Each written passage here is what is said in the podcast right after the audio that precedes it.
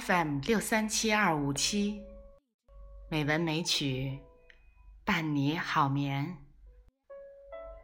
亲爱的朋友，今天是美文美曲第一千零一十八期节目。山竹妈咪呀，继续和大家分享有关《红楼梦》的话题。接下来和大家共同分享诗词天地公众微信号。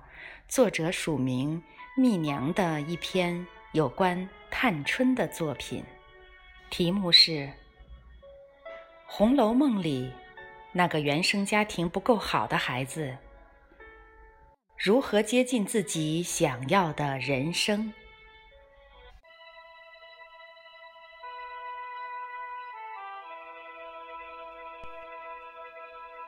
《红楼梦》里。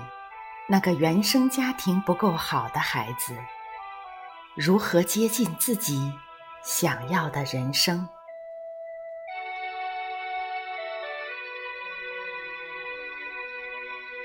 最近曾有人说，现在的状元都是家里又好又厉害的这种，条条大路通罗马。可很多孩子。一出生就已经在罗马了，甚至很多文章表达了“寒门再难出贵子”的观点。莎士比亚有句话说：“三代培养不出一个贵族。”不得不承认，出身在很大程度上限制了我们的发展。这。是不争的事实，但出身不好，我们依旧有路通往高贵。高考成绩出来之后，记者采访北京文科状元的成功心得。他说，自己的父母是外交官，从学习习惯到性格上的培养，都是潜移默化的。所以最后自然水到渠成。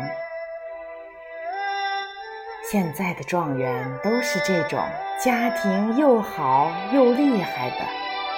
有人说，很遗憾，他只是说出了现实。然而，最刺痛人心的也是现实。一个良好的原生家庭。确实在个人成长中起到无法忽视的作用。温暖、有爱的环境，从小轻易接触的开阔眼界和格局，潜移默化中培养的高情商，我们不能否认，确实有的人赢在了起跑线上。但是，原生家庭不够好的孩子，就活该被甩出远远的距离，带着命运不公的烙印过一生吗？当然不。《红楼梦》里有一个姑娘，她是等级森严的大家族里有着卑微身份的庶出女儿，她有不成器的哥哥贾环。和一个时常在人前羞辱刁难他的亲生母赵姨娘，但是，她也是那个人人又敬又怕的三小姐，是最被贾母钟爱的贾家女儿。也唯有她，逃过了贾家的负面命运，嫁到远方。她。就是探春，一个原生家庭不够好的姑娘，是如何尽可能接近自己想要的人生？第一，你要尊重自己，才能被人尊重。我们说当下社会阶层固化，其实，在那个年代。一个等级森严的大家族里，作为丫鬟的孩子地位之低，超过我们想象。连宝玉的丫鬟方官都敢轻视探春的亲生哥哥贾环，给他递东西的时候都不肯双手奉上，非要置在炕上，让他自己去捡。探春的亲生母亲赵姨娘，更是一个既蠢又恶的角色。嫉妒凤姐和宝玉得宠，给他们下毒咒的是她；因为小事跑去跟宝玉的丫鬟撕连打架的也是她；在女儿探春协理大观园时找上门来闹的也是她。这大概是某种受害者心态吧。世界以痛吻我，我亦以唾骂。拳脚和眼泪相待，但探春不这样。原生家庭没有给她爱，她就爱自己。初见黛玉，所有的主角悉数到场，黛玉袅袅婷婷，宝钗沉鱼落雁，凤姐艳光四射。而她毫不露怯，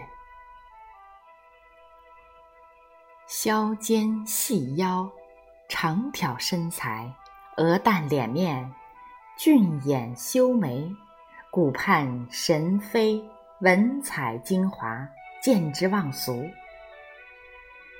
她的美是带有聪明干练的精气神之美，用现在的话来说，就是气场。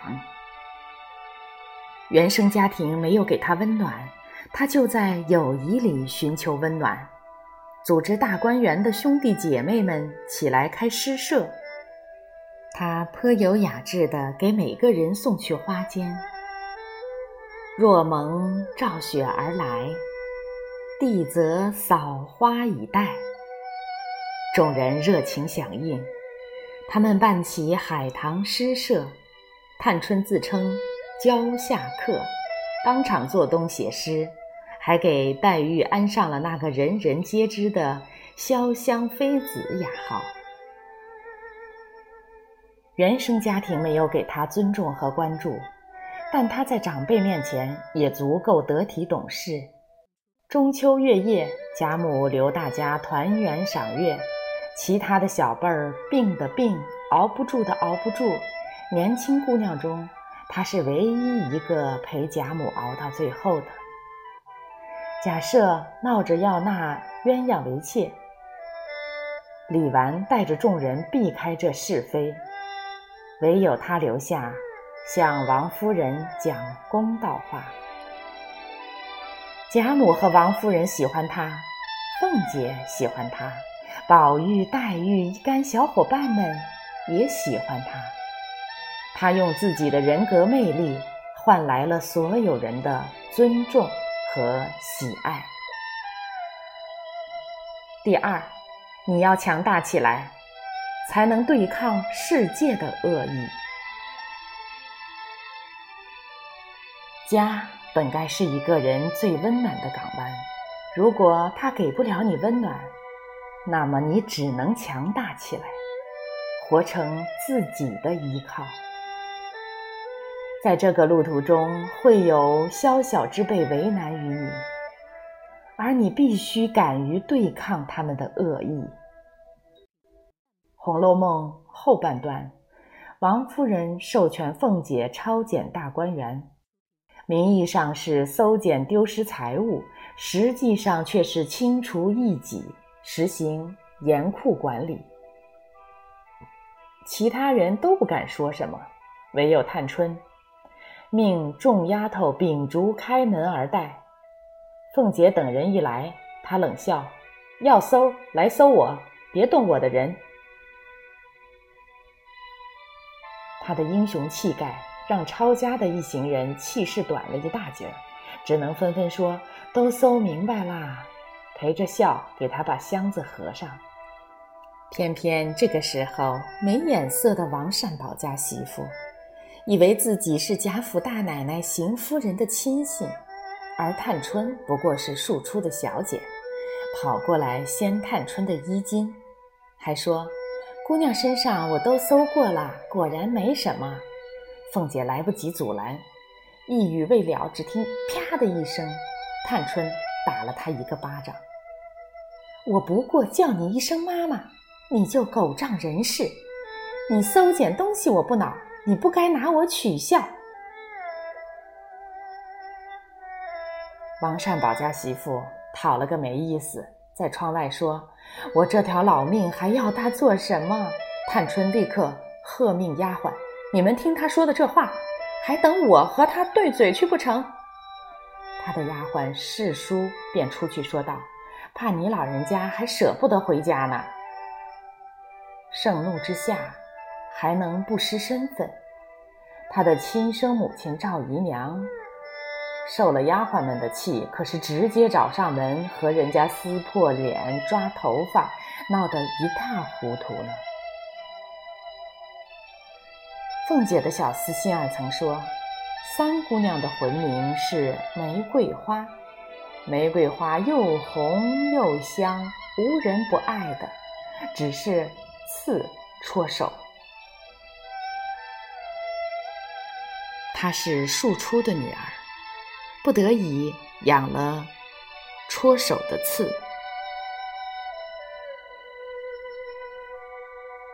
她明知有软肋，所以披上盔甲，难能可贵。同样的出身，有的人滚到泥地里，和世界同流合污；有的人站起来。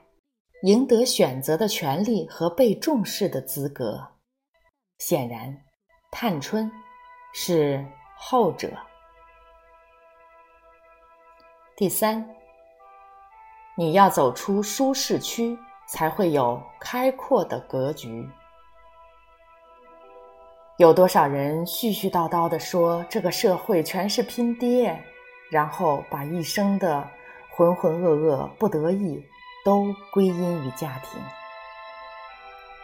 没错，一个人的出身不一定能给他想要的一切，但你若因此放弃了努力，那么这一生的求而不得就不能怨别人了。一个人要走出舒适区，到现实生活中去接受情商和视野的历练，才会有开阔的格局。探春在协理大观园之前，也不过是一个言语温顺、性情和顺、十四岁左右的小姑娘。到了五十六回，凤姐小产，家里长辈才安排她和李纨、宝钗一起代理家政。李纨是个老好人，宝钗独善其身的个性也注定她不会参与太多。探春如果和李纨一般安分守成，倒也是可以混到凤姐归来的那一天。可她偏偏不。从绝不偏袒丧葬费开始，他和生母赵姨娘闹了一场，也确立了自己的权威。接着，一方面他彻查了账户。割掉了许多看起来小却毫无必要的开支。另一方面，将大观园里的植物花草管理起来。算起来，一年竟可以多出四五百两银子的利息。物尽其用，从人才管理到利益分配，竟都布置得妥妥当当。凤姐听了这回事儿，喜之不尽。赶紧吩咐平儿，她虽是姑娘家，心里却事事明白，不过是言语谨慎。她又比我知书识字，更厉害一层了。可见，探春能赢得王夫人和贾母的欢心，赢得凤姐的尊重，靠的是情商和才干，而非斜肩谄笑。他在贾府历练出来的才能，虽然未能挽救这个处于颓败之势的家族，却为自己的未来悄悄打开了一扇窗。后来她远嫁，或说她去东南亚小国做了王妃，或说她嫁给了驻守海南的大将军。她的前途未卜，钱财和荣华都是过眼烟云，唯有聪明和才华是她不二的护身符。作者王诗诗在关于原生家庭的讨论中引用了这样一句话：“谁都想生在好人家，可你无法选择自己的父母，发给你什么样的牌，你就只能尽量打好它。”探春，她无法选择自己的母亲，但她得到了大观园中的爱；她无法选择庶出的身份。但他得到了家中长辈的关注，他无法选择家族覆灭的命运，但他带着治家的才能，乘着千里东风，开辟了新的人生。探春如此，我们亦如是。